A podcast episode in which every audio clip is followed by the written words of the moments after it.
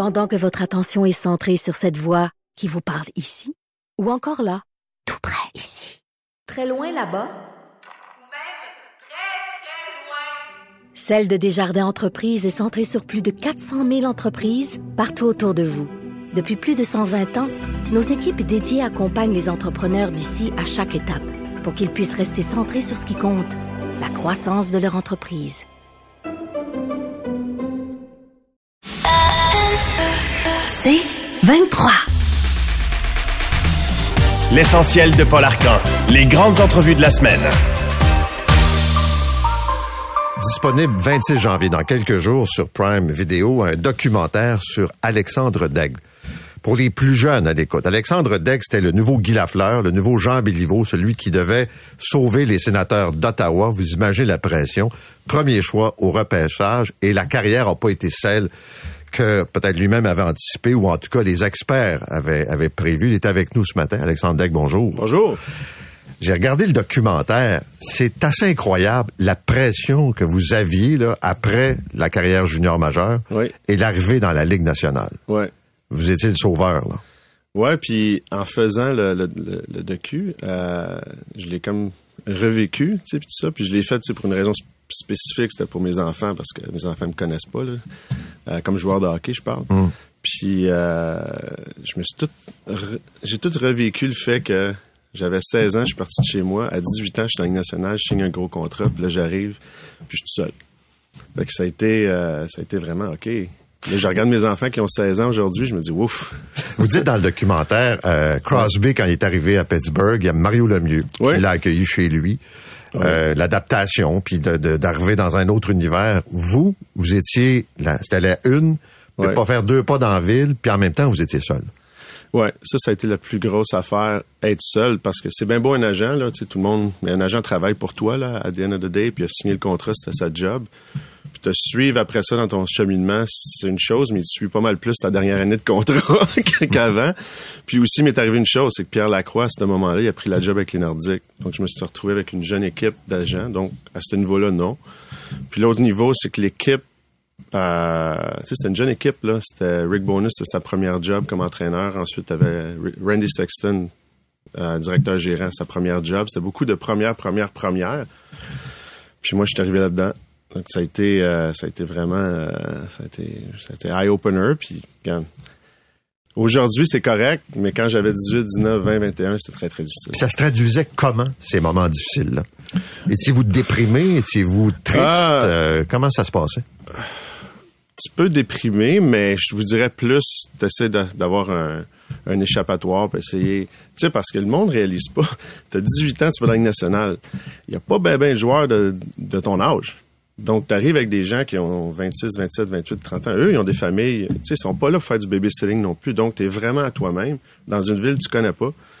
Moi, au moins, j'étais à Ottawa, donc c'était une ville que tu peux aller au restaurant, tu peux aller dans un bar, tu peux faire ça. Tu arrives aux États-Unis à 21, à 18, 21 ans, tu, là, t'es vraiment chez vous, c'est comme une mini-prison. Fait que c'est pas évident si t'as pas le support, puis je l'avais pas. Fait ça a été ça.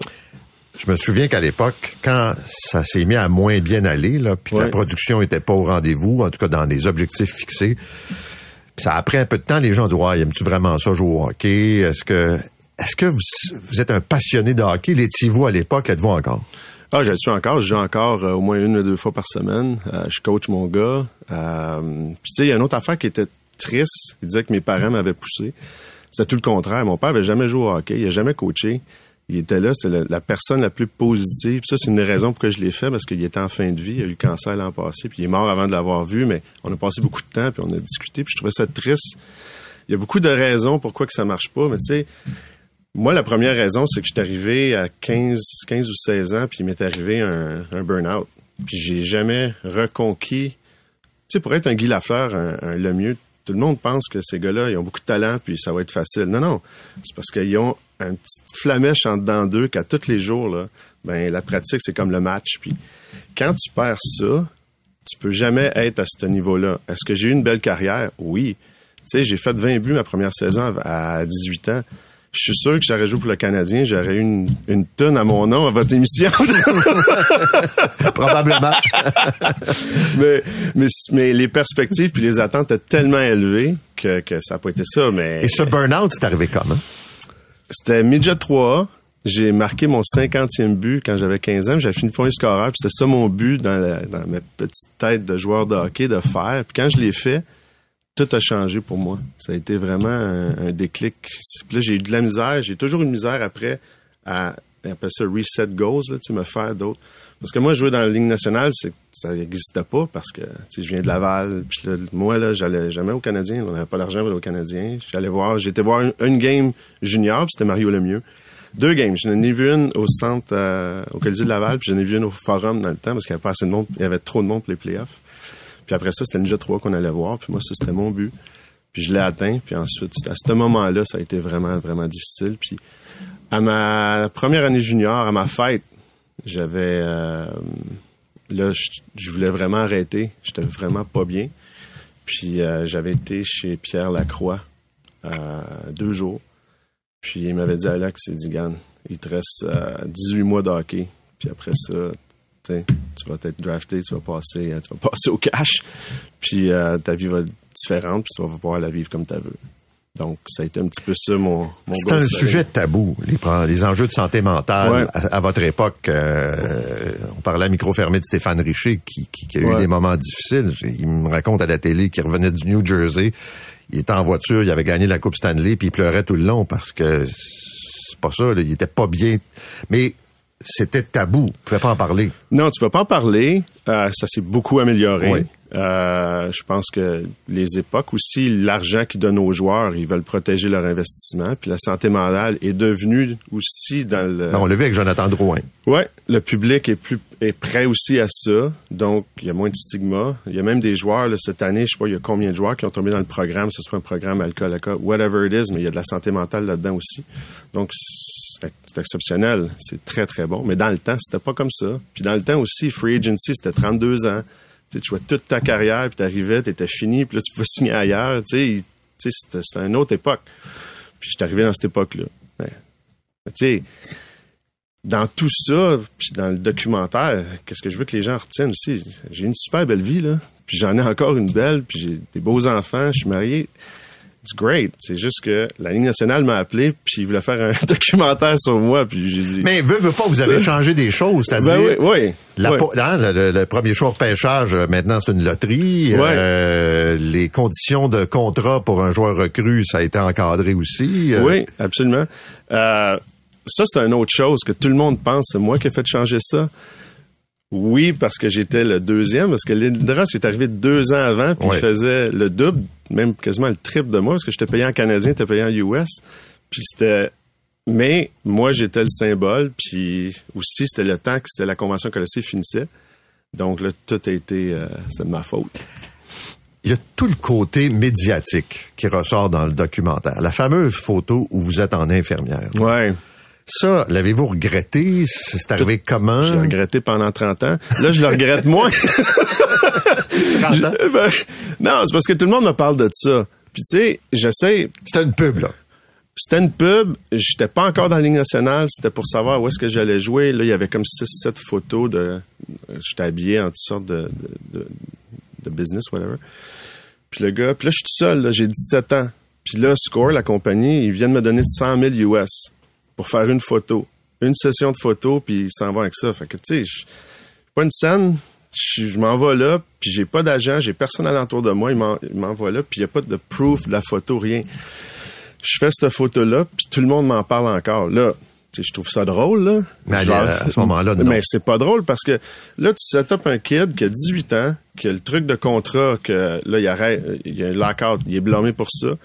Là, il est habillé en nurse. Puis, je me rappelle aussi, j'avais signé un autre contrat avec une compagnie qui s'appelait Jofa dans le temps. C'est les casques les plus laids au monde. C'était, il y avait juste Mario qui jouait avec ça, puis je pense Vincent D'Anfous. Tout le monde jouait avec du CCM. Mais là, j'arrive avec, tu sais, c'était multiple, tu sais, beaucoup de choses. Tu sais, tu peux pas setuper un kit de main. Il faut que tu essaies, dans le temps, il faut que tu essaies qu'il blende le plus possible. Mais cette photo-là, c'était, ouais, c'est ça. Ouais. Notre invité Alexandre Daigle, euh, Il y a votre vie personnelle aussi qui a fait jaser. Oui. La fameuse liaison avec Pamela Anderson. D'abord, c'est-tu vrai?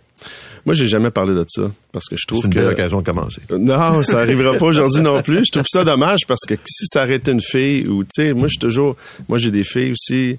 Je trouve ça poche que tu vas parler d'une relation avec quiconque. L'autre, quoi, elle a rien à dire ou lui a rien à dire. Moi, je, regarde, j'ai, je vais juste te dire, j'ai vécu longtemps à Los Angeles, j'ai beaucoup de plaisir. Ça, je peux te dire ça. OK. Un peu de jet set, un peu glamour, un peu la vie euh, Hollywood, là. Ouais, ouais, ouais. Mais il y a une chose que j'étais vraiment chanceux, c'est que dans le temps, il n'y avait pas Facebook, il n'y avait pas de photos, il n'y avait pas Non. de téléphone cellulaire. Donc, c'est les années 90, c'était une autre époque. Puis ça, ça a été magique. Parce que ben, parce que... on aurait lu des vois, affaires. Non, mais écoute-moi, j'étais un gars vraiment de bonne humeur, puis j'ai toujours été de bonne humeur. Fait que, tu sais, c'était un petit peu...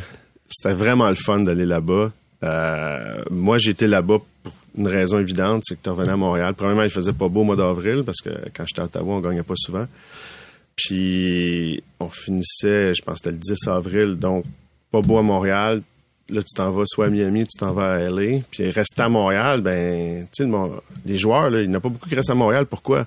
Quand tu es jeune, tu peux pas aller dans un bar, tu peux pas aller dans un restaurant, tu sais, c'est pas... Tu sais, être une célébrité, il y en a qui pensent que c'est le fun. C'est pas si le fun que ça, là. Mais tu le sais pas tant que tu le vis pas. Montréal, là, on dit Oui. souvent que les joueurs francophones veulent pas venir à Montréal parce que c'est trop de pression, parce que c'est... Ouais. ça, euh, on ne parle que de ça 12 mois par année. Est-ce que c'est vrai? Vous avez joué dans d'autres villes avec d'autres joueurs? là? Ben moi, je gagne. Oui, c'est peut-être, là. Mais moi, je pense que la chose que le monde parle pas beaucoup, les médias en parlent pas, puis je trouve ça ridicule, c'est que en Floride, tu payes 27% de taxes, tu en payes 53% au Québec. Le joueur est payé directement, c'est pas même comme une compagnie. Donc, tu as un gap de 25% ou 26% Là, quand il va signer un 5, 6, 7 ans, puis c'est pour 7, 8 millions par année, ben son comptable, là, McSween, là, il pourrait te le dire, là, combien à the end of the day qui va te rester dans tes poches si tu fais juste choisir cette ville-là. Puis ça, ça, pour moi, Ça joue. Regarde, ils ont changé les règlements là, sur euh, le free agency, puis après ça, le salary cap. Il n'y a pas une équipe de de- du Canada qui a gagné en 30 ans. Écoute, c'est peut-être pas pour ça, mais avoir des joueurs autonomes de grand calibre à 27 ans, c'est une décision euh, difficile. Je regardais le documentaire. Oui. Vous pouviez être baveux quand même un peu. Ouais, ouais, ouais, ouais, ouais. Un peu cocky, comme on dit, là. ouais. Il y a une scène avec John Muckler. là, qui est- ça s'appelle courir après le trouble. Ouais, ouais, mais ça, c'est juste la. c'est, ben, premièrement, c'est mon dernier match avec les, les Rangers. On a compris, dernier. ça, c'était une chose, puis je le savais qu'après la saison, mon contrat était fini, puis j'arrêtais. J'ai arrêté pendant deux ans au milieu de ma carrière. Puis, euh, voulez-vous que je compte la scène? Ouais, ou- ouais, ah, ouais. OK. Euh, Il rentre dans le vestiaire. je- il rentre dans le vestiaire, mais faut, faut se rendre compte, toutes les vestiaires de la Ligue nationale sont tous différents pour les, les équipes adverses. Puis, à Anaheim, ils n'ont pas compris qu'il y a 20 joueurs sur la glace, mais il y en a 23 dans l'équipe. Donc, il y a juste 20 stalls. Moi, je joue pas cette soirée-là. Fait que j'ai une chaise pliante à côté de tout le monde, dans le bac, près- proche du, du gars de l'équipement. Là, je suis assis là. Puis John McClure, il arrive. Puis il est très gentil, John McClure, mais tu sais, c'est un vieux de la vieille, là. Et vous irez voir ses réseaux sociaux, qu'est-ce qu'il avait l'air, là. Les lunettes fumées. Ah oui. euh, c'est ça. C'est Old style. beauté. Mais il a toujours été très, très gentil avec moi, je dois admettre, là. Puis là, il rentre, il commence à parler, puis là, il essaie de motiver, motiver, motiver. Puis il va de un joueur après l'autre. Là, t'as Adam Grave, t'as Brian Leach, euh, t'as euh, Kaminsky. Il leur demande tout. Il dit, hey, les boys, c'est quoi gagner à New York? Là, les gars, ils s'en vont avec la cassette. Puis là, c'est, hey, c'est le fun. On va avoir plein de plaisir. Puis les fans, ils le méritent. Puis là, out of the blue, après 7-8 joueurs, il dit, Dago! là, je suis comme, hey, c'est pas vrai. Il me demande pas ça à moi. Et What does it mean? Là, il me dit, euh, ben, j'ai dit, it means, uh, it probably means a new contract. là, il dit, wrong answer! Ben, j'ai dit, John, j'ai dit, with all the respect, j'ai dit, if we don't make the playoffs, on va voir combien de personnes qui vont être encore dans la chambre l'année prochaine.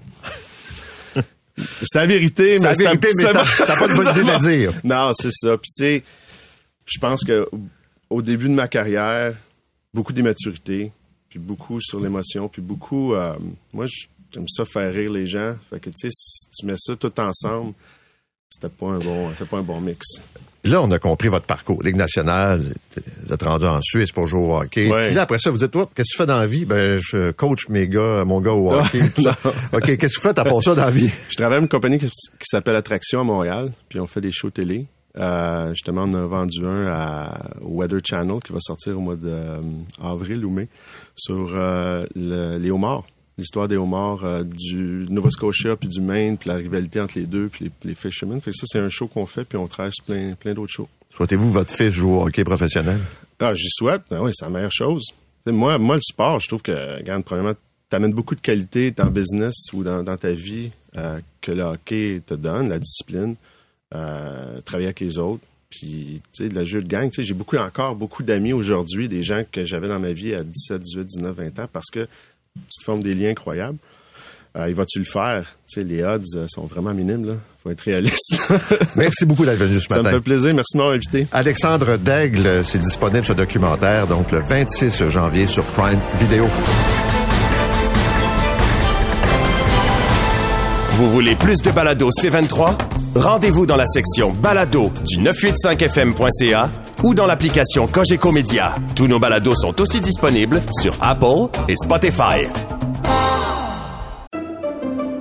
Pendant que votre attention est centrée sur cette voix qui vous parle ici, ou encore là, tout près ici, très loin là-bas, Ou même très, très loin. Celle de Desjardins Entreprises est centrée sur plus de 400 000 entreprises partout autour de vous.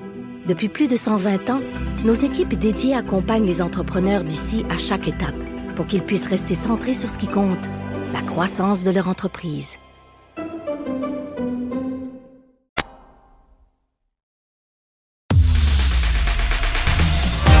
L'essentiel de Paul Arcan. Les grandes entrevues de la semaine. Nous allons parler de vin ce matin, plusieurs angles à regarder. Euh, il y a évidemment tous les changements climatiques, on le voit là, pour les gens qui en doutaient, euh, les derniers mois ont été assez convaincants, qui ont un effet euh, sur la production de vin euh, à travers le monde. Et qu'est-ce que ça veut dire concrètement?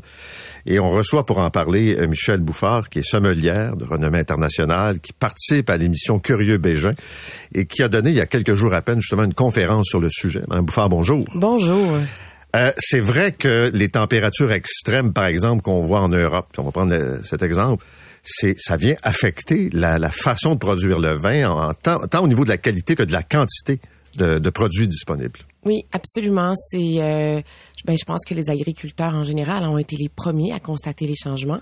Euh, quand j'ai commencé à m'y intéresser en 2005, donc bien avant que ça devienne le sujet de l'heure, euh, j'ai appelé les, les- viticulteurs et parce qu'il n'y avait pas vraiment d'écrit là-dessus sur l'impact des changements climatiques dans le monde viticole.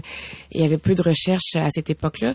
Et les gens me disaient on, le voit, 2003 avait été euh, une année un point tournant en Europe. On se rappelle, euh, en, France, les gens mouraient, on n'avait pas d'air climatisé, et, ça a été la première année où on s'est dit, ok, il y a quelque chose qui est en train de se passer. Euh, et là, malheureusement, on, l'a vu dernièrement, 2023 a été, euh, on, a, on, a, dit, c'est la plus euh, L'année la plus chaude. de, de toute l'histoire. Ouais. Donc, euh, il y a une répercussion énorme et ce qui est très difficile, c'est le chaos climatique. On ne sait pas à quoi s'attendre d'une année à l'autre. Donc, c'est très difficile de dire, voici la nouvelle réalité, on va s'y adapter parce que cette, réali- cette réalité change tout le temps. Donnez-nous des exemples de comment les viticulteurs ont dû s'adapter. Ouais, et en, en fait, dans la conférence, on avait 30 conférenciers. Vraiment, on avait des gens de partout à travers le monde, la Nouvelle-Zélande, l'Australie, l'Espagne, l'Italie, donc les France, la France, les Québécois. On, est, on était euh, 400 personnes à se réunir pour discuter des enjeux et comment s'y adapter. Et vraiment, tu sais, je dis toujours de la vigne au verre, on peut on peut faire plusieurs choses Euh, du point de vue d'un d'un vigneron. Euh, un exemple à quel point ça, ça peut être catastrophique. Euh, il y avait un producteur Sumaroca qui, qui fait euh, du cava qu'on voit dans le marché ici. En 2020, il a perdu 80 de sa récolte aux maladies fongiques. En 2023, il a perdu 80 de sa récolte à la sécheresse. Hein, On l'a vu, il y avait des bateaux à Barcelone qui arrivaient avec de l'eau. Les gens, ils ont plus d'eau, donc les vignes, ils ont, ont souffert. Alors là, on explorait plusieurs solutions. Par exemple, on a parlé de types de cépages. Est-ce que dans certaines régions, on devrait considérer différents types de cépages? Comment on peut préserver l'identité d'une région, d'un terroir. Euh, on a exploré aussi euh, euh, la santé des sols. On avait Marc-André Solos, pour ceux qui s'y intéressent, il a écrit une dizaine de livres, c'est une sommité mondiale.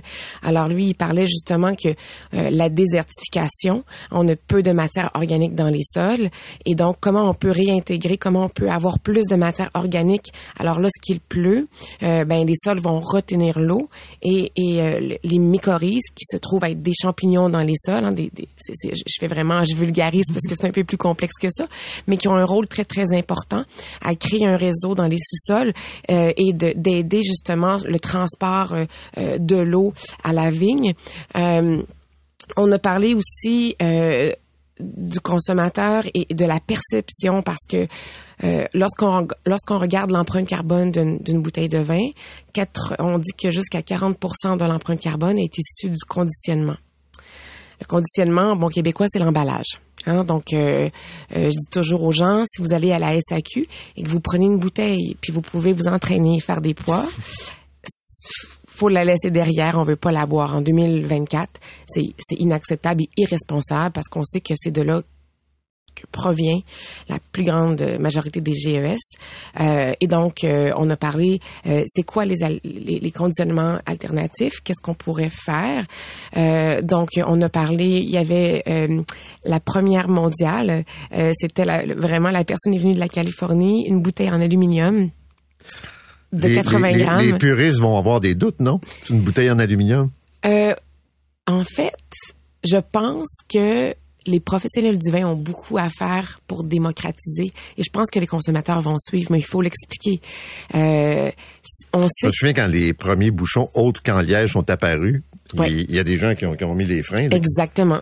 Aujourd'hui, on y pense plus. C'est c'est même pas un enjeu. Exactement. Et en fait, euh, plus de 90% des vins qui sont achetés sont consommés dans la première semaine d'achat. Alors, il faut se poser la question, est-ce qu'on a besoin de mettre tous les vins dans une bouteille de verre? Donc, on a exploré d'autres contenants comme le vignier, comme euh, on appelle ça le pouch, là, c'est c'est un anglicisme, mais on- donc la poche de vin. Euh, on a exploré les canettes d'aluminium, la bouteille d'aluminium qui est la première au monde qui, qui était là, les gens étaient là sur place pour en parler. On a parlé aussi du transport en vrac. Euh, parce que c'est sûr que le transport euh, est responsable jusqu'à 13 de l'empreinte carbone. Donc, l'envoi par bateau en vrac, c'est l'idéal. Alors là, ben, il faut travailler avec des embouteilleurs sur place. Euh, la SAQ, c'était mon partenaire majeur cette année. Ils ont participé beaucoup aux, conversations et euh, on a parlé justement de leur engagement à, l'envoi en vrac et comment changer aussi cette perception. Euh, euh, on, a, on a une mauvaise perception. On se dit si envoyé en vrac et embouteillé dans le marché, euh, c'est du vin de volume qui sera pas bon, alors que on est en arrière. Au Canada, euh, parce que ça se fait dans beaucoup, beaucoup de marchés du monde, dont l'Angleterre, dont l'Allemagne. Euh, il y a beaucoup de producteurs très reconnus qui vont envoyer euh, leur vin d'entrée de gamme, donc plus gros volume, euh, en vrac. Donc, on a vraiment exploré, d'une part, comment un vigneron peut s'adapter, quels sont les moyens dont on dispose, connaissant le chaos et les difficultés, et d'une autre part, comment on peut s'engager euh, pour réduire les gaz à effet de serre. Et c'est un projet que je porte à bout de bras depuis, c'était la quatrième édition. Et euh, c'était c'était trois jours cette année. On a terminé hier. Et c'était c'était beau parce qu'il y avait des gens de partout à travers le monde qui vivent des choses différentes, mais qui se réunissaient, qui se réunissaient parce qu'on on était très optimistes euh, malgré euh, ce qui est un peu noir. Et euh, l'INRA, qui est un centre de recherche dans le sud de la France, a publié une, re- une, re- une- en fait une recherche dernièrement et disait euh, l'agriculture régénératrice, euh, ce qui est une forme d'agriculture euh, qui favorise la santé des sols et donc une meilleure captation carbone dans les sols. Si tous les producteurs s'y mettent, on pourrait capter jusqu'à 41% des gaz à effet de serre dans les sols en adoptant l'agriculture régénératrice. Alors, on a un pouvoir énorme. On sait quoi faire. On sait quoi faire et le consommateur est dépassé. Et si on pouvait utiliser un message dans chaque bouteille pour lui dire, voici, on- on partage un verre de vin, puis par où on commence?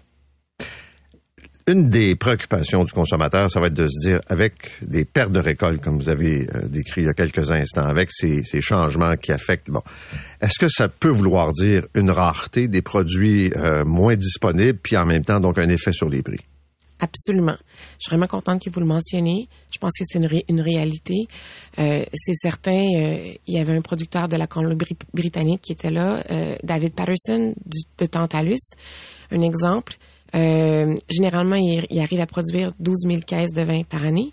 Cette année, ils en ont produit 4 000 parce qu'il y a eu les feux. Donc, ils ont perdu du vin à la teinte de la fumée parce que c'est le goût de la fumée, on peut pas vendre le vin. Et en plus, il y avait eu un hiver très rigoureux en 2022.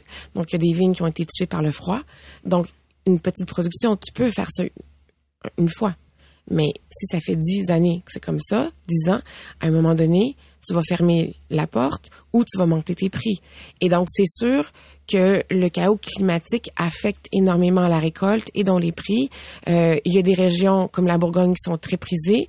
Par exemple, le millésime 2021, qui a eu beaucoup de gel, on va avoir très peu de quantité. Donc, si vous aimez la Bourgogne, bonne chance. Les prix vont monter, c'est certain. Après, euh, bon, je donne la Bourgogne comme exemple, mais c'est quand même une destination pour les vins de luxe. Mais ça touche tous les vins.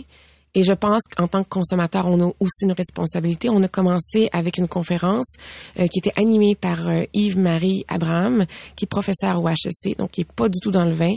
Et on a commencé à, à, à discuter, euh, la matinée, à discuter de la décroissance, et qui est un peu l'éléphant dans la pièce. Alors, on a on peut parler de solutions toute la journée, mais au final, il faut tous consommer moins, mais mieux.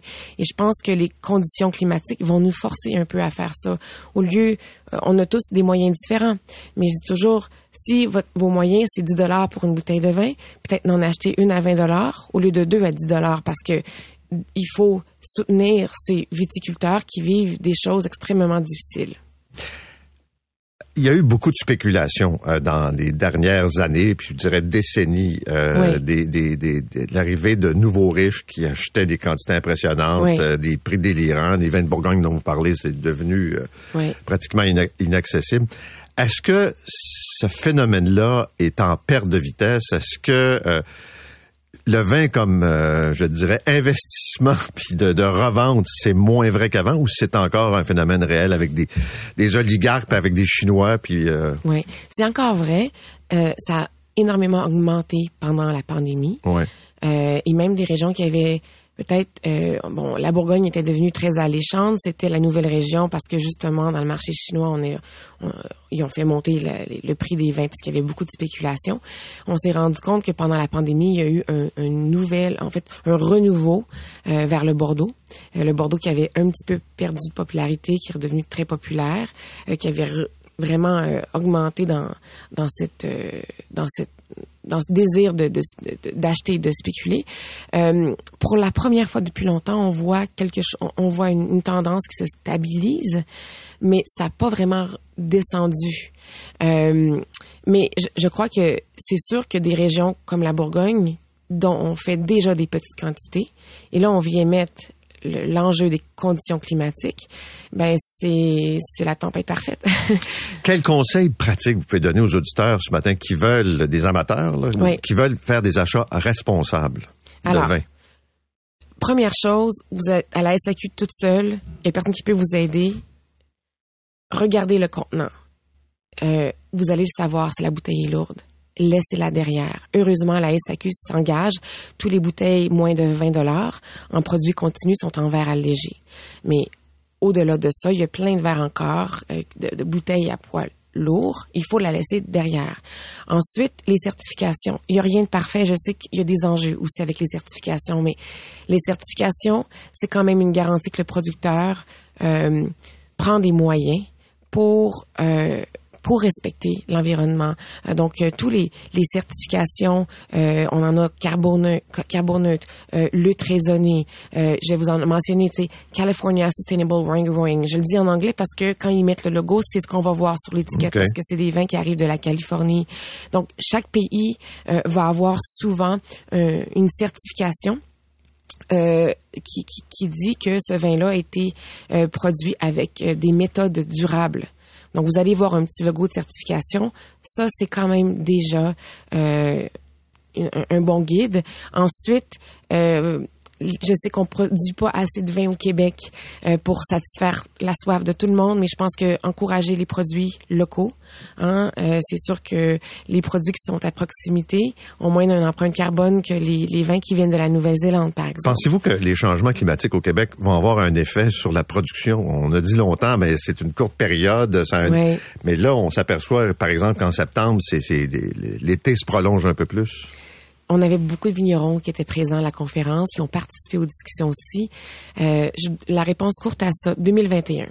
Grande année au Québec, on n'avait jamais vu ça. On récoltait du pinot noir à 13% d'alcool, à 12,5 c'était mûr, c'était magnifique. Dis toujours aux gens, si vous trouvez du 2021, achetez la bouteille, c'est magnifique. Euh, on a récolté tard dans la saison, on avait les conditions parfaites. 2023, c'était excessivement difficile. On a connu des gels, les gens étaient dans les vignes pour combattre les feux. Ensuite, on a eu énormément de pluie. Les vignerons ont fini l'année euh, épuisés. Et je pense que ça, ça nous donne vraiment le ton de ce qui va continuer En d'arriver. dents de scie, là. C'est en dents de scie. Et c'est ça qui est difficile. Vous êtes aussi de l'émission Curieux Bégin. Oui. Là, vous savez que quand vous présentez un vin, là, c'est, vous avez un pouvoir d'influence assez extraordinaire, non? Ben, j'aime bien. euh, euh, ben, merci. euh, J'adore partager. Vous créez la euh, rareté rapidement. Oui. J'essaie toujours d'aller en ligne. Après, on enregistre les émissions souvent à l'avance. Donc, c'est sûr que des fois, les gens m'écrivent, c'est plus disponible parce que les gens, ils, ils vont rapidement y aller. Mais, et quand je fais des choix curieux Bégin, j'essaie justement euh, de soutenir des producteurs qui ont une démarche éco-responsable et qui, qui respectent l'environnement. Merci beaucoup d'être venu ce matin. Merci pour l'invitation. Michel Bouffard, qui est sommelière de renommée internationale, co-auteur de l'ouvrage Quel vin pour demain et le vin face aux défis climatiques. Il y avait une conférence à Montréal. Vous voulez plus de balado C23? Rendez-vous dans la section balado du 985fm.ca ou dans l'application Cogeco Média. Tous nos balados sont aussi disponibles sur Apple et Spotify. Pendant que votre attention est centrée sur cette voix qui vous parle ici, ou encore là, tout près ici, très loin là-bas, Ou même très, très loin. Celle de Desjardins Entreprises est centrée sur plus de 400 000 entreprises partout autour de vous. Depuis plus de 120 ans, nos équipes dédiées accompagnent les entrepreneurs d'ici à chaque étape pour qu'ils puissent rester centrés sur ce qui compte, la croissance de leur entreprise.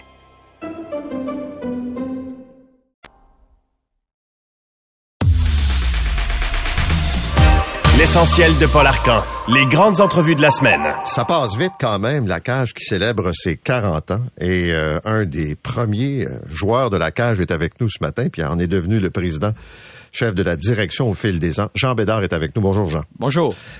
La première cage que tu as achetée, c'est arrivé quand? Puis c'était à Saint-Hyacinthe, on le sait. Effectivement, en 89, en fait, en 88, il y a un groupe euh, d'amis de Saint-Hyacinthe qui avait euh, décidé d'investir dans la franchise. Moi, à cette époque-là, j'étais pas encore retourné à Saint-Hyacinthe. J'étudiais encore à, Montréal. Puis, euh, on était, je pense, 15 ou 18 qui avaient décidé d'embarquer dans l'aventure. Puis, moi, c'était un concept, quand j'avais vu ça en 86, euh, dans le temps que j'étais à l'université, qui, qui m'emballait parce que j'étais un sportif qui aimait avoir du plaisir. Donc, j'ai décidé de, de trouver une place, me suis quitté une place avec ce groupe-là. Puis, évidemment, je suis tombé franchisé euh, avec, avec un... Comment on gère ça à 18? ben, c'est là qu'on a appris beaucoup. La première chose, c'est que notre gérant de l'époque, euh, qu'on avait choisi, qui était un, un serveur populaire d'une brasserie à Saint-Hyacinthe, est pas rentré la journée de l'ouverture parce qu'il a trouvé que c'était trop de pression et son- on s'est ramassé euh, 18 gars qui connaissaient pas la restauration, euh, pas de gérant. Donc la première leçon que j'ai eue, j'ai dit quand tu vas ouvrir un restaurant, surtout d'avoir quelqu'un parce qu'on a été, euh, ça a été difficile honnêtement. euh, puis je sais que tu connais d'autres de mes euh, de mes actionnaires du début qui ont on a, on a eu peur là, de, de vraiment fermer ça, perdre ça. Heureusement, on a mis la main, on a trouvé quelqu'un pour vraiment s'en occuper, puis finalement, ça a été redressé. Mais on s'était lancé dans l'aventure comme plusieurs font souvent dans la restauration. Ils regardent le bon côté, je vais aller au bar, on va se faire du fun avec les clients, tout ça, mais il y a un côté très difficile, ça prend quelqu'un pour s'en occuper. C'est ça qu'on a appris. La croissance a quand même été importante au fil des ans, c'est-à-dire euh, des, des, des, des, des franchisés qui se sont ajoutés, donc des, des ouvertures de succursales, puis le marché s'est étendu. Puis, je me souviens, on a eu quelques entrevues ensemble, Puis il y a des gens qui disaient, ouais, il me semble que ça vieillit mal un peu, il faut donner un coup de barre. Euh, à quel moment a fallu comme redresser l'affaire un peu? Euh, Je dirais qu'il y a- deux moments importants, là, parce que j'ai eu mon speech du 40e où essayé de voir les, gros moments qu'on a vécu au cours des 40 ans de la cage. Évidemment, moi, quand je suis arrivé comme président en 95, j'avais 30 ans. Euh, c'est l'année où les, Nordiques sont partis, où euh, les Canadiens ont été cinq ans sans faire les séries. Puis si on se rappelle, la cage est, née en 84 à cause de la série canadien-nordique. Monsieur Durst avait vu ça. Il dit, le monde, les Québécois sont fous de ça on perdait un peu notre raison d'être parce que la raison pour laquelle cette, chaîne-là avait été bâtie, c'était vraiment le hockey canadien-nordique. Et, là, ben, on a eu une période pendant ces cinq années-là, la première fois, où on a dû remodeler, réinventer un petit peu, euh, je dirais en 98-99. Puis là, on s'est associé aux Canadiens. Il y a eu un changement au niveau du Canadien, puis à Boivin est arrivé, le marketing et tout ça. Et là, on a fait un bon bout. Il y a eu une autre période plus sombre où là, l'économie avait baissé en 2008. On s'est investi dans la boxe, qui est une, qui est vraiment une business bien différente euh, de la restauration, peut-être une perte de focus aussi. Et là, en 93, 94, ben là, la nourriture, les gens, euh, avec l'Internet, bon, sont beaucoup plus informés, étaient beaucoup plus, euh, voulaient vraiment mieux manger. Il a fallu vraiment donner un coup de barre. Qu'est-ce qu'on a fait en 80, en 2014. Ouais. Fait on s'est réinventé. Est-ce que le succès de la cage était lié aux performances du Canadien? À l'époque, oui. Et c'est la dernière fois, quand on a vraiment refait le rebranding, on s'est dit on peut pas Dépendre de ça. de c'est pour ça d'ailleurs qu'on était allé dans la boxe. En, fait, un, un heureux euh, un, un hasard. En 2004, si je me rappelle bien, il y a eu la grève au hockey. Puis là, on était comme Qu'est-ce qu'on va faire? On peut pas dépendre du hockey. C'est là qu'on avait décidé, on va faire des événements de boxe. On a commencé de façon très, euh, très modeste, si on veut, au début. Mais là, finalement, euh, avec Lucian, ça a été quand même une belle, une belle époque pour la boxe. Et euh, évidemment, en 2013-2014, on dit oui, le, sport est important et c'est devenu pas la raison d'être de la cage. Ça reste toujours le sport, mais bien manger, prendre une bonne bière, ça devenait aussi important. Fait qu'on a vraiment augmenté la qualité. Puis c'est ça qui, a fait en sorte qu'on a reparti un nouveau, euh, une nouvelle phase de croissance, si on veut. Est-ce que la pandémie vous a menacé? Ben, la, la pandémie. affecté, mais oui. au point de menacer l'existence de la compagnie? Ah, j'ai eu peur. Honnêtement, au début, euh, écoute, je veux dire, la dernière chose que t'es pas formé, c'est d'arrêter complètement tes restaurants du jour au lendemain, pratiquement, où t'as beaucoup d'employés. Euh, je dirais que, puis tu sais, tu sais pas quand est-ce que ça va se régler, combien de temps que ça va durer. Moi, je me rappelle mes vieux réflexes. J'avais fait un, un calcul, on était correct pour 18 mois. Euh, parce que là, nous autres, on pensait pas qu'on aurait des subventions, que le gouvernement, on, on, on s'est jamais fié là-dessus. Évidemment, là, il y a des programmes qui sont arrivés, une chance, qui ont sauvé euh, la suite. Mais il y a eu des moments, effectivement, où je me disais, ben, si ça continue comme ça, on, à un moment c'est une question de cash flow. Tu as des frais fixes, puis les bailleurs aussi. Y avait beaucoup, on avait beaucoup d'engagement avec des, des locataires, si on veut, des grands locataires, qu'eux autres aussi ont été, euh, évidemment, ils voulaient pas perdre des bons locataires. Fait que oui, j'ai eu peur de ça. Euh, par contre, euh, je dirais que c'est probablement une des bonnes choses qui nous est arrivée parce qu'on a quand même, après ça, quand on a senti qu'il y avait du support, ben, on a continué de travailler pour se préparer pour la relance. Puis, on a mis en place des choses pendant la pandémie qui nous servent beaucoup en ce moment. Je vois beaucoup de restaurateurs qui en arrachent euh, depuis le retour. Il y a eu comme un- un- après la pandémie une folie là, tu peux pas Ouais. réserver nulle part, c'était Ouais. impossible, puis c'était compliqué. Arrive euh, la, la- la hausse des taux d'intérêt, bon l'inflation et tout ça, puis les gens oup oup oup oup là, lèvent le pied. Ça vous le sentez? Oui, ben absolument. En fait, ce qui est, ce qui- moi j'ai beaucoup de sympathie pour les, les restaurateurs parce que premièrement, ceux qui ont passé à travers la pandémie, c'est les bons. Tu sais, je veux dire, ceux qui étaient pas bons, là, ils ont pas passé euh, la pandémie. Puis là, ben évidemment, c'est de plus en plus complexe, là, tu parce que là, t'as tes employés, faut que tu t'occupes. Tu sais, avant, les matières premières augmentaient une fois par année à peu près. Là, ce qui est arrivé, c'est que les clients étaient là, il y avait beaucoup de monde. Si t'as pas de système pour te rendre compte qu'à toutes les semaines, ils te font des augmentations pour ci, pour ça, tu vas te ramasser à la fin de la période. Tu as vendu beaucoup, tu as eu beaucoup de clients, mais tu pas fait d'argent, tu n'as pas été capable de mettre de l'argent de côté pour les mois les plus difficiles. Fait que là, c'est là qu'on a, c'est là qu'en ce moment, là, les gens arrivent et ça prend des systèmes complexes. C'est beaucoup plus compliqué que, là, 10 ans faire ça. Parce qu'avant, on avait une hausse ou deux hausses de prix. Là, à cette heure, on a des hausses de prix qui arrivent à gauche et à droite. Faut que tu sois capable de suivre ça. Sinon, euh, tu vends. Oui, des clients sont, sont là. Puis évidemment, oui, le trafic est, plus, je veux dire, les gens, ça dépend des créneaux, je dirais. C'est pas tous les créneaux, là. Je dirais que, mettons, les high-end, on a des steakhouse maintenant, ça, les gens y vont encore. Par contre, les, les restaurants plus, je dirais, euh, familiaux, tout ça, là, je pense que les, la- la- les gens vont consommer moins, vont venir un peu moins, vont peut-être faire des take-out ou des livraisons. Mais il y a un- il y a un- il y a un- il y a un- c'est une année qui va être quand même assez challengeant pour la restauration. Mais est-ce que ça implique, là je sais on va parler de l'Europe tantôt, là, mais ça veut dire faut se diversifier. Bon, il y a Moïcheuse euh, qu'on a Oui. réinstallé ici pas très loin, là, au centre-ville. Euh, ça veut dire qu'il faut aller quoi? Changer, euh, en fait, augmenter l'offre par d'autres bannières?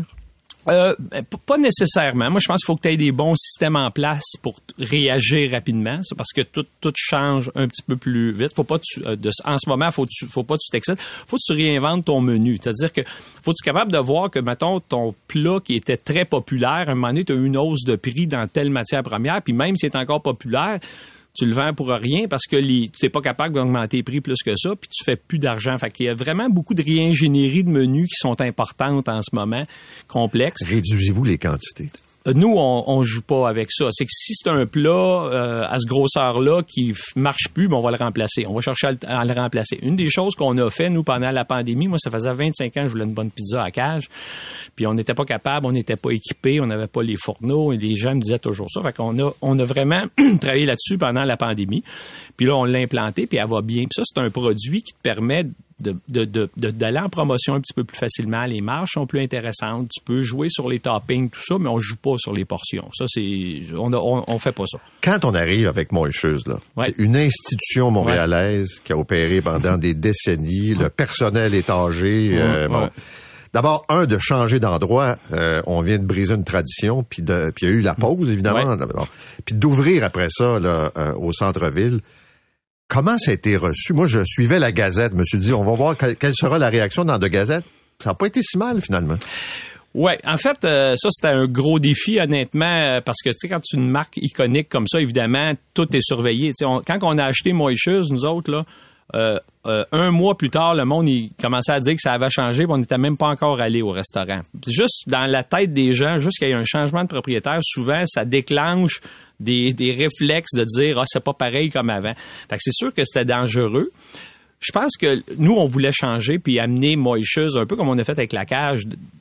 sais, c'est une marque qui avait besoin de, de, de- les gens, les habitudes de consommation ont changé. Donc, en le déménageant, si on l'avait déménagé pendant la pandémie, un mois, on est là, on n'aurait pas été capable de faire les grandes transformations qu'on a fait. Le trois ans nous a permis d'aller beaucoup plus loin dans ce qu'on a pu faire pour s'assurer que la marque va être là encore pour, pour les 80 prochaines années, parce que c'est une marque qui a 80 ans. Mais c'était délicat. Honnêtement, euh, il y a eu des périodes où je me disais, on le réouvre-tu vraiment, tu investir euh, 5 millions de dollars après la pandémie à Montréal, alors que, euh, évidemment, on sait au niveau des, des, des bureaux, c'est moins occupé, tout ça. C'était une grosse opération. Heureusement, ça a bien tourné. Vraiment, j'ai des gens dans mon équipe qui ont qui se sont surpassés, euh, je dirais. Puis aujourd'hui, ben évidemment, on est bien fiers de ça parce qu'on pense que, tu sais, on veut pas que ces marques-là partent de Montréal. C'est important. C'est c'est les gens viennent à Montréal pour des, des restaurants comme ça. Puis est-ce qu'on pense à ajouter d'autres Moïcheuses ou on se dit c'est un, puis c'est à Montréal, puis si tu veux l'avoir, tu viens en ville? Ouais, ben en fait, pour pour le Québec, c'est clair que c'est. Mais si euh, c'est peut-être une marque internationale avec l'identité montréalaise, parce que vous avez vu, on a changé le logo, c'est Moïcheuse Montréal, là. donc ce, ce- ce- cette identité-là, Montréal est super importante. Mais pour l'instant, il y en a juste un à Montréal, puis il n'y a pas question pour l'instant qu'on aille à l'extérieur. Les produits vendus en épicerie, c'est ça qui est le plus payant en bout de ligne? Ça nous a sauvés. Nous, euh, heureusement, on avait déjà des produits depuis longtemps, mais on avait décidé de- d'être plus présents. Puis juste un petit peu avant la pandémie, on avait fait un exercice stratégique. Puis heureusement, pendant la pandémie, on était prêt à aller plus loin. Puis tout le monde nous appelait parce que là, il y a eu une mode euh, produit Québec. On encourage nos chaînes qui sont fermées, tout ça. Fait que là, c'est rendu Costco nous appelait, Walmart nous appelait pour avoir nos produits. Ça, nous a- ça nous a aidé beaucoup. Euh, c'est très compétitif, par exemple. Tu sais, ces, ces, gens-là, là, c'est des ailes de poulet, là. Ouais, tu sais, puis Costco, il décide là, que ton augmentation, là, même si tu as eu une augmentation de ton fournisseur, il apprend pas. Ben, Il y a des parties de bras de fer. Mais je pense que quand tu as une marque forte, puis je pense que la cage, c'est quand même une marque forte, ça te permet de dire, ben, garde nous autres à ce prix-là, on les vend pas.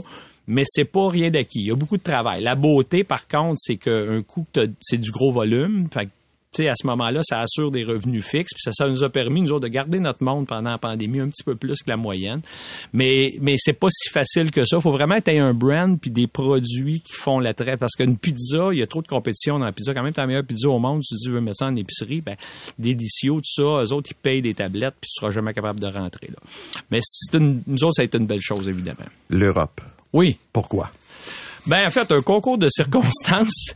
Euh, ça fait 25 ans. Là, 25 ans, on avait passé proche de vendre une master franchise à un gars, un, propriétaire de McDo de, Nantes. Puis ça n'avait pas été euh, plus loin finalement, puis c'était une bonne chose parce qu'on n'était pas prêt du tout, du tout. Euh, là, cette fois-ci, ben, là, 5 ans, il y a un boulanger de, de France, Boulangerie Ange, ils ont 250 boulangeries. Ils ont, ils ont commencé à ouvrir au Québec. Puis le propriétaire est rentré dans une cage. Puis quand il a vu ça, il a dit Moi, il faut que je voie le propriétaire de ça. On n'a pas ça en France. C'est un gars qui aime le sport, un peu comme nous. Il nous ressemble beaucoup. Et eux euh, nous ont approchés pour essentiellement acheter les droits pour la France. On devait ouvrir la première en, 2000, en 2020, évidemment, encore une fois, avec ce qui s'est passé, ça a été reporté. On a ouvert une première. Puis la façon qu'on l'avait fait, c'est qu'on se dit, on va ouvrir une ou deux, puis on verra, puis après ça, on, développe. Mais là, à la lumière, justement, j'arrive de là hier. On a eu des bonnes rencontres en fin de semaine.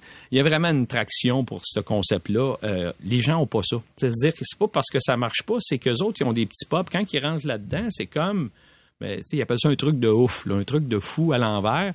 Et, et là, ben, on va accélérer ça. Donc, pour nous, ben, on a un partenaire qui est prêt à investir dans la marque. Nous, on est prêt à le supporter. Puis ce que ça a comme effet, c'est qu'au-delà de la finance, là, c'est ça engage beaucoup notre personnel à nous. Nous, comme on est en train de, on va en ouvrir une deuxième cette année à- à- en France. Là, on est en train de faire un concours auprès de nos employés pour savoir que c'est du Québec qui va aller diriger ça. Fait que, ça fait comme Ouais. tu travailles dans l'organisation, tu as l'opportunité de déménager. Il y a une vibe en France sur le Québec qui est vraiment vraiment tout ce qui vient du Québec, on dirait qu'on on a inventé je sais pas quoi là, mais il y a vraiment une vibe très positive sur le Québec en ce moment. Eux autres ils jouent à fond dans le ça vient du Québec, c'est des produits du Québec puis évidemment là ça fait que là on a des demandes pour d'autres pays. Puis le club de quels autres pays? Euh, L'Angleterre. L'Angleterre. Ouais, ouais. Et le club de hockey, c'est quoi? C'est un naturel? Ben, en fait, oui. En fait, moi, j'aime toujours le hockey. J'ai toujours été impliqué. J'ai fini cette année mon mandat avec les Gaulois de Saint-Hyacinthe. On a organisé le championnat canadien. Puis j'avais dit, je termine euh, cette année. Puis j'ai toujours aimé ça. Puis je suis allé voir un match l'année passée. On comprend la proximité des vignobles là, de Bordeaux. Oui, oui, ben, c'est ça. C'est une bonne source de motivation. C'est ça. Mais quand c'est arrivé, puis moi, je savais que de toute façon, je viendrais. je- ça a cliqué que cette, cette organisation-là. Puis moi, mon bon ami euh, Jacques Tanguay, depuis toujours, ben, oh, tu sais, Jacques aime bien le vin, Patrick aussi. On se voit quand même, on se voyait. Ça fait deux, trois fois qu'on parlait de s'impliquer. Fait que quand j'ai eu cette, cette opportunité-là, eux autres, ils ont dit, ben oui, on embarque là-dedans, on ira faire un tour, puis on n'est pas nécessairement impliqué à 100% Mais euh, je pense que ça va donner de la visibilité au hockey français, mais aussi à joueurs des québécois Québécois. Ben oui, Ouais. on a déjà des Québécois. Et moi, je trouve que c'est une belle, tu sais, souvent, le petit gars qui veut continuer de jouer au hockey, au lieu d'aller aller dans, je sais pas moi, dans East Coast League, à Caroline du Nord, d'aller à Bordeaux, ben, euh, pour un francophone, en plus, une belle place. Donc, euh, on, a, on commence cette aventure-là également. Est-ce que tu étais dans le secret des dieux pour euh, Patrick et les Highlanders? Oui, en fait, euh, j'étais bien nerveux parce qu'il devait annoncer ça peut-être jeudi en même temps qu'on annonçait notre affaire. Fait qu'évidemment, la- notre affaire de Bordeaux aurait passé deuxième s'il avait fallu que Patrick... Et là, d'ailleurs, en fin de semaine, je ramassais les billets pour jeudi. Alors, avant que ça soit annoncé, je disais, je vais changer, je reprendrai mes billets de jeudi, je vais les changer contre ceux de Boston. Le monde comprenait pas trop un, un samedi soir. Puis là, parce que moi, je savais qu'il s'en venait jeudi à, à Montréal. Donc, euh, bien content pour lui parce que Patrick, euh, il, a, il a ça dans le sang. Il attendait ça Mais est-ce qu'il avait parlé à d'autres équipes ou c'était vraiment... euh, pas trop euh, ça ce bout là je je- je je euh, je je pense qu'il commençait à avoir de l'intérêt pour lui. Je pense qu'il a fait les bonnes choses. Il est retourné il a gagné il est allé se reposer euh, puis tu sais c'est toujours euh, la ligue c'est toujours euh, il y a toujours des périodes où là là après les fêtes là, le monde dit on va pas nulle part on est en train de repenser à, à nos entraîneurs je serais pas surpris qu'il y ait eu d'autres équipes qui l'aient approché Jean Bédard, merci beaucoup d'être venu. Merci. On soulignait les 40 ans de la cage. Vous écoutez Balado du dimanche, une présentation de C23. Vous voulez plus de balado? Abonnez-vous à l'essentiel de Paul Arcan sur Apple Balado, Spotify ou Google. Un nouvel épisode tous les jours en semaine vers midi. Après la pause, ça tient la route avec Benoît Charrette.